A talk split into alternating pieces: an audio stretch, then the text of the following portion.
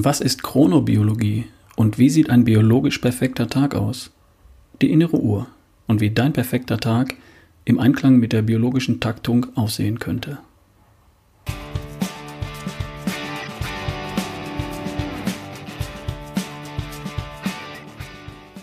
Hi, hier ist wieder Ralf Bohlmann, dein Gesundheitsplaner für die beste Version von dir. Heute die Episode Nummer 171.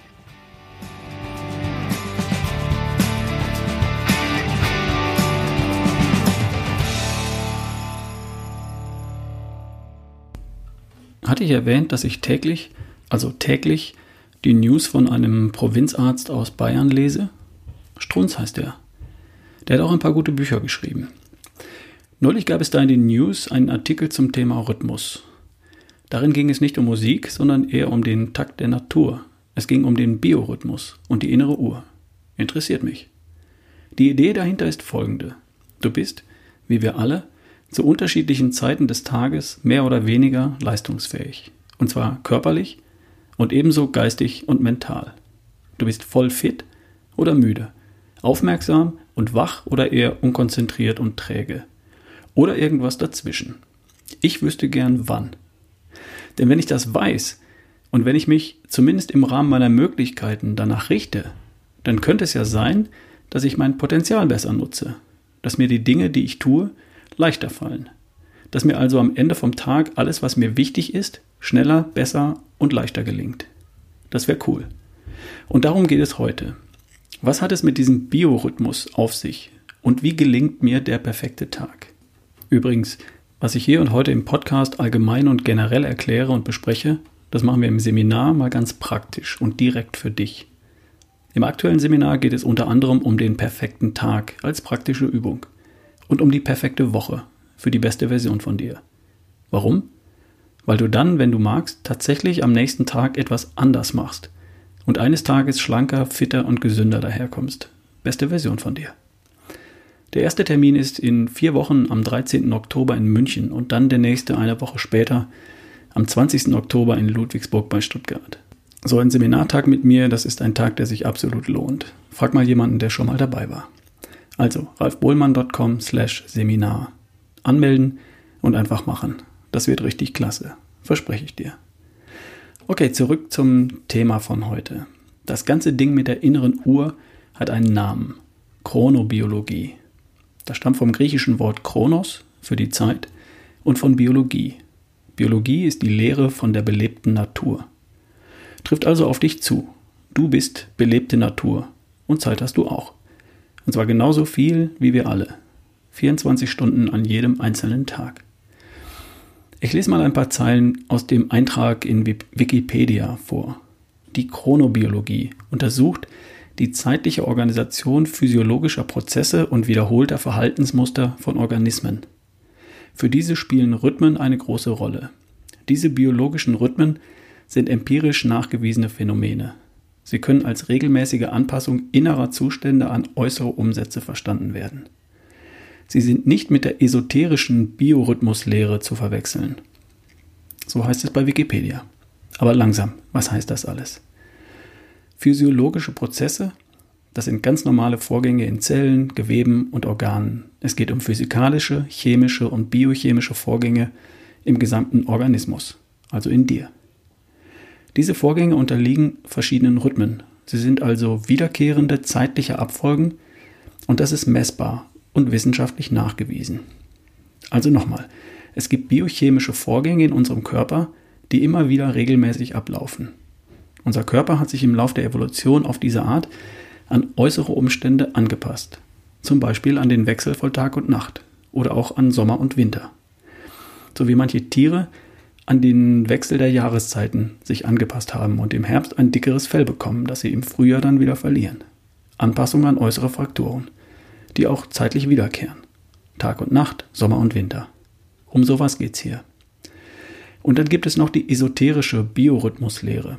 Um die geht es hier nicht. Wenn du bei Google Biorhythmus als Suchbegriff eingibst, dann führen dich die ersten drei Suchergebnisse zu Seiten, bei denen du dein Geburtsdatum eingibst und die dir dann deinen persönlichen Biorhythmus berechnen. Das ist die esoterische Biorhythmuslehre. Da bist du richtig, wenn du an Astrologie glaubst, also an Sterndeutung. Da spielt auch dein Geburtsdatum und auch deine Geburtsstunde eine Rolle. Und das bestimmt, so heißt es, dann den Rest deines Lebens. Zumindest wenn du daran glaubst. Aber wie gesagt, darum geht es hier nicht. Es geht um messbare, physiologische, physikalische, biochemische Prozesse in deinem Körper. Chronobiologie. Und diese Prozesse, die gibt es ohne Zweifel. Gerade vor einem Jahr gab es einen Nobelpreis für die Entdeckung der dem zugrunde liegenden molekularen Mechanismen. Was uns hier und heute interessiert, das sind Vorgänge, die während eines Tages, also im Verlauf von 24 Stunden passieren. Was passiert an einem Tag? Wann bin ich fit und leistungsfähig und wann bin ich das eher nicht? Wann sollte ich was tun, wenn ich kann? Und wann sollte ich etwas eher lassen, wenn ich kann? Langsam. Wie funktioniert das überhaupt? Warum bin ich überhaupt wach und konzentriert oder eher müde und geistig träge? Stark und körperlich leistungsfähig oder eher schlapp? Hormone steuern das. Stresshormone zum Beispiel erhöhen unseren Blutdruck, unsere Herzfrequenz und den Muskeltonus. Dann sind wir körperlich zu Höchstleistungen fähig. Und auch mental wach, konzentriert und auf der Höhe. Schlafhormone tun eher das Gegenteil. Sie lassen uns müde werden, fahren unsere körperliche und kognitive Leistungsfähigkeit herunter und die Regenerationsprozesse unseres Körpers rauf. Diese Hormone kann man im Blut messen und daher wissen wir, wie wir biologisch eingestellt sind. Offenbar hat die Natur in ein paar Millionen Jahren Evolution festgestellt, dass es wenig Sinn macht, Lebewesen immer bei 100% körperlicher und geistiger Leistungsfähigkeit zu halten. Offenbar macht es mehr Sinn, uns zum Beispiel tagsüber auf 120% hochzufahren und es dafür nachts bei 80% zu belassen. Mal ganz simpel gesprochen. Wir Menschen sind im Grunde von der Natur aus tagaktive Wesen. So sind wir konzipiert. Wir sehen schlicht und ergreifend bei Dunkelheit nicht genug, um zu jagen, Nahrung zu sammeln und um den Säbelzahntiger aus dem Weg zu gehen. Das hat sich auch erst mit der Erfindung der Taschenlampe geändert. Künstliches Licht überall und jederzeit haben wir erst seit, sagen wir mal, 100 Jahren. Die Natur würde mindestens 20.000 Jahre brauchen, um uns biologisch vom tagaktiven Homo sapiens 1.0 zum rund um die Uhr aktiven Homo sapiens 2.0 weiterzuentwickeln. Das ist noch nicht passiert. Biologisch sind wir nach wie vor auf den tagaktiven Lebensrhythmus eingestellt. Der Körper produziert also am frühen Vormittag, so ab 6 Uhr, das Hormon Cortisol, das uns auf volle körperliche und geistige Leistungsfähigkeit hochfährt. So zwischen 8 Uhr und 11 Uhr haben wir am meisten davon im Blut. Und dann nimmt der Wert über den Tag langsam wieder ab. So ab 22 Uhr und bis morgens, so gegen 6 Uhr, haben wir sehr wenig Cortisol im Blut. Dann ist da nichts mit 120 Prozent. Ab 22 Uhr tritt dann aber der Gegenspieler auf die Bühne, das Schlafhormon Melatonin. Es lässt uns müde werden und schlafen, wenn wir ihm nicht im Weg stehen. So von Mitternacht bis 6 Uhr in der Früh haben wir am meisten Schlafhormon in der Blutbahn und am wenigsten davon so zwischen 10 Uhr in der Früh und 22 Uhr am Abend. So stellt uns die Natur nach wie vor über Hormone auf das ein, was in den letzten 100.000 Jahren für Homo sapiens sinnvoll war. Schlafen, wenn es draußen dunkel ist und Vollgas, wenn es draußen hell ist. Das ist immer noch die hormonelle Grundeinstellung der Natur für uns. Es gibt durchaus Notprogramme, mit denen wir auch bei Dunkelheit aus dem Quark kommen oder tagsüber ein Nickerchen machen können, aber das sind halt Notprogramme. Nachts komme ich unter Stress und mit viel Kaffee vielleicht von 80% auf 95%, aber nicht auf 120%. Mal angenommen, meine durchschnittliche Leistungsfähigkeit über den Tag beträgt 100%. Wenn ich also wirklich wichtige Dinge mit 120% meiner Leistung erbringen möchte, dann tue ich das am sinnvollsten dann, wenn in meinem Blut viel Cortisol herumschwimmt und wenig vom Schlafhormon Melatonin. So funktioniert das Ganze, grob gesprochen. Chronobiologen sind die Wissenschaftler, die sich damit beschäftigen. Und die können uns ungefähr sagen, wann es biologisch gesehen sinnvoll ist, bestimmte Dinge zu tun. Jetzt gibt es aber zwei Dinge, die wir bedenken dürfen oder leider müssen. Erstens, wie immer im Leben gibt es nicht die eine Chrono-Bio-Uhr für alle, sondern nur die richtige Bio-Uhr für dich. Es gibt Lerchen und Eulen. Lerchen sind Menschen, die gehen lieber früh ins Bett und sind morgens früher hellwach. Und Eulen sind etwas später müde und auch etwas später wieder fit am Morgen. Das ist vermutlich genetisch bedingt. Ist halt so. Und dann verändert sich das Ganze auch noch über die Lebenszeit. In der, in der Pubertät werden wir alle mehr Eule. Als Jugendliche werden wir später müde und später am Morgen dann auch wieder wach und leistungsfähig. Und später im Leben werden wir dann wieder mehr Lerche. Wir werden am Abend wieder früher müde und morgens früher wach. Das ist das eine. Und das andere ist folgendes. Viele von uns können nicht ohne weiteres frei entscheiden, was sie wann tun. Die Schule fängt halt meistens kurz vor oder kurz nach 8 Uhr an. Allein das gibt den Takt vor für das Leben von Millionen von Menschen in Deutschland. Bürojobs haben oft sowas wie eine Kernzeit von 9 Uhr in der Früh bis 17 Uhr am Nachmittag. Gern auch mal deutlich länger. Bauarbeiter fangen um 7 Uhr an, Bäcker um 4. Pflegekräfte und Fluglotsen arbeiten natürlich auch nachts und so weiter. Vieles davon ist biologisch gesehen nicht sinnvoll. Manches davon stellt gesundheitlich sogar eine erhebliche Belastung dar. Aber nicht jeder von uns kann das für sich ändern. Das nennt man halt Leben. Und dennoch, der eine oder andere hat durchaus die Möglichkeit, sich seinen Tag mal anzuschauen und sich vielleicht hier und da so zu organisieren, dass der Tagesablauf der biologischen Einstellung etwas besser entspricht. Damit wichtige Dinge bei 120 Prozent erledigt werden, weniger wichtige Dinge bei 100 Prozent und dass bei 80 Prozent die Entspannung passiert. Irgendwo wollen wir ja mal anfangen und das Ganze erstmal verstehen. Also, dieser Provinzarzt, Dr. Ulrich Strunz, hat da eine 24-Stunden-Uhr aufgemalt. Ich habe sie im Blog bei mir unter ralfbohlmann.com slash biouhr dargestellt und den Artikel habe ich verlinkt. Zum einen sieht man, wann viel Leistungshormon da ist und wann weniger und wann stattdessen viel von dem Schlafhormon in unseren Adern schwimmt. Da sieht man, wann wir Höchstleistungen vollbringen können. Und zwar dreimal am Tag. Zuerst am Vormittag im Zeitfenster von kurz vor 8 bis ca. 11.30 Uhr. Das hat vermutlich jeder von uns schon mal gemerkt. Am Vormittag kriegt man am meisten erledigt. Dann nochmal am Nachmittag, grob gesagt zwischen 14 Uhr und 16.30 Uhr. Nach dem Mittagsschlaf, da geht auch nochmal was. Und hinten raus lässt dann gern mal die Konzentration etwas nach. Zwischen 18 und 20 Uhr gibt es dann nochmal ein Zeitfenster, in dem wir sehr leistungsfähig wären, wenn es denn in unseren üblichen Tagesablauf passen würde. Die Grafik zeigt auch, wann biologisch gesehen Sport und Training sinnvoll wäre. Da gibt es auch drei Zeitfenster, in denen Training sehr effektiv wäre. Das erste Zeitfenster liegt schon in der Zeit von 5.30 Uhr in der Früh bis ca. 7.30 Uhr. Diese Zeit eignet sich für Ausdauertraining und Bewegungstraining, weniger für Krafttraining. Dafür ist noch zu wenig Cortisol im Blut. Aber ich kann bestätigen, dass zum Beispiel Laufen am frühen Morgen nüchtern ein hervorragendes Fettstoffwechseltraining darstellt. Dann gibt es ein Zeitfenster in der Zeit von 11.30 Uhr bis 12.30 Uhr, das sich für Krafttraining eignet. Kann ich auch bestätigen. Am Wochenende trainieren wir, also Nicole und ich, in dieser Zeit und da geht tatsächlich richtig was. Ein drittes Zeitfenster, ebenfalls für Krafttraining geeignet, öffnet sich am späten Nachmittag gegen 17 Uhr, sagt Strunz. In der Zeit ist Krafttraining besonders effektiv. Und ich muss wieder sagen, stimmt offenbar. Wann immer ich das zeitlich hinbekomme, gehe ich um 17 Uhr zum CrossFit. Für mich ist diese Zeit zum Training perfekt. Das war schon früher zu meiner Zeit als Läufer so. Wann immer es möglich war, habe ich um 17 Uhr die Laufschuhe angezogen, die Laufschuhe angezogen und bin raus. Ich wusste bis vor kurzem übrigens nichts von diesen drei Sportfenstern. Und dennoch stelle ich fest, wenn man mich lässt, dann sind das ziemlich genau die von mir bevorzugten Zeiten für Sport.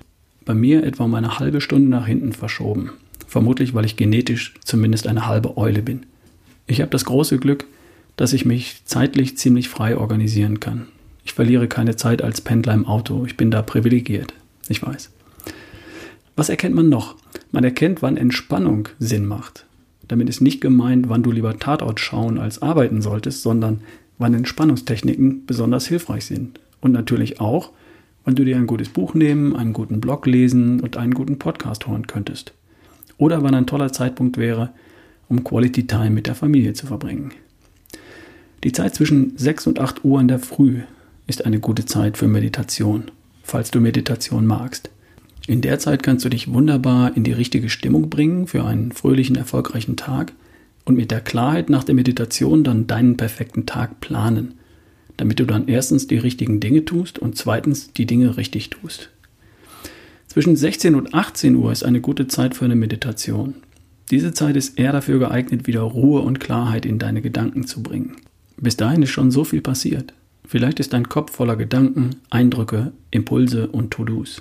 Da kann es vielleicht sinnvoll sein, dass du da wieder etwas Ruhe und Ordnung reinbringst, damit du anschließend die Zeit bis zum Zubettgehen entspannt verbringen oder auch nochmal für zwei Stunden Gas geben kannst. Die Grafik zeigt auch den Schlaf und die Schlafphasen als Idealbeispiel. Ab ins Bett gegen 22 Uhr und irgendwann bis 23 Uhr im Idealfall dann einschlafen. Eulen vielleicht etwas später. Die erste Tiefschlafphase zwischen 23 Uhr und Mitternacht. Dann die erste REM-Phase, Rapid Eye Movement. Zwischen 1 Uhr und 2 Uhr die zweite Tiefschlafphase. Und dann folgen noch weitere REM-Phasen. Bis dann vielleicht gegen 6 Uhr in der Früh der Wecker klingelt. So würde richtig erholsamer Schlaf aussehen und perfekte Regeneration für einen großartigen neuen Tag. Wie gesagt, das ist alles eine idealtypische Darstellung. Bei keinem von uns verläuft der Biorhythmus exakt nach diesem Plan. Wie heißt es bei Strunz? Du bist so einzigartig wie deine Chronobiologie. Die Grafik findest du bei mir im Blog unter ralfbullmann.com slash biouhr. Und da findest du noch mehr. Ich habe mich mal hingesetzt und das Ganze für dich auseinandergenommen und wieder zusammengesetzt. Und zwar in Form eines Tagesstundenplans, wenn du so willst. So wie ein Tag in einem Outlook-Kalender oder in einem Apple-Kalender, in dem du dann stundenweise Termine eintragen kannst. So kannst du nämlich deinen perfekten Tag für dich planen oder zumindest mal sehen, ob und wie dein Tag von der durchschnittlichen normalen biologischen Taktung abweicht. Es gibt dazu zwei Grafiken von mir in dem Blogbeitrag. Beide kannst du herunterladen und auch ausdrucken. In der ersten Grafik findest du die Biouhr nach Strunz, aber als Stundenplan. Da sind bereits eingetragen die günstigsten Zeiten für Ausdauer und Kraftsport, die Zeiten, in denen du vermutlich 120% leisten kannst oder nur 90% im Mittagstief. Und ebenso sind eingetragen die Zeiten für Meditation und Entspannung und für den perfekten Schlaf. Wie gesagt, die Zeiten, die sich dafür eignen, nicht in denen du das tun musst. In der zweiten Grafik habe ich in der Mitte Platz geschaffen für deinen aktuellen Tag oder deinen perfekten Tag. Du findest ganz rechts und ganz links die Zeitleiste im 30-Minuten-Blöcken von ganz früh bis ganz spät. Links sind farbig markiert die Hochleistungsphasen und die Zeiten, die sich für Sport und für Schlaf eignen und rechts sind farbig markiert die Phasen, die sich für Meditation und Entspannung eignen. Und in der Mitte kannst du für dich eintragen, wann du derzeit aufstehst, frühstückst, arbeitest, Sport treibst, dich entspannst und wann du zu Bett gehst. Und damit siehst du dann auf den ersten Blick, wie weit weg oder wie nah dran dein aktueller Tagesablauf am biologischen Idealzustand ist. Vielleicht kannst du nicht viel ändern. Vielleicht passt das ja auch schon alles ganz prima. Aber möglicherweise kannst du tatsächlich ein paar kleine Anpassungen vornehmen, die sich unter Umständen erheblich auf deine Gesundheit, deine Performance und dein Gefühl auswirken. Kann ja sein. Und dazu gehst du einfach auf ralfbohlmann.com slash biouhr, schaust dir das an, druckst dir vielleicht das Blatt kurz aus und trägst mal deinen perfekten Tag ein. Den Tag, der zur besten Version von dir passt. Der Tag, der dich über kurz oder lang dahin bringt, wo du hin willst. Mit all den Gewohnheiten, die die beste Version von dir so praktiziert. Wohlgemerkt, es ist nicht so gemeint, dass du überall, wo Sport steht, Sport machen sollst und überall, wo Meditation steht, meditieren sollst. Die Phasen in dem Tagesplan zeigen nur an, welche Zeiten sich besonders dafür eignen würden. Alles klar? Okay. Also, mal dir doch einfach mal deinen perfekten Tag, der vielleicht einigermaßen zur Taktung deiner biologischen Uhr passt. Ich hab's gemacht. Ich habe einiges bestätigt gefunden und auch ein paar Kleinigkeiten verändert. Und jetzt passt's noch besser für mich. Viel Spaß und bis zur nächsten Woche. Dein Ralf Bohlmann.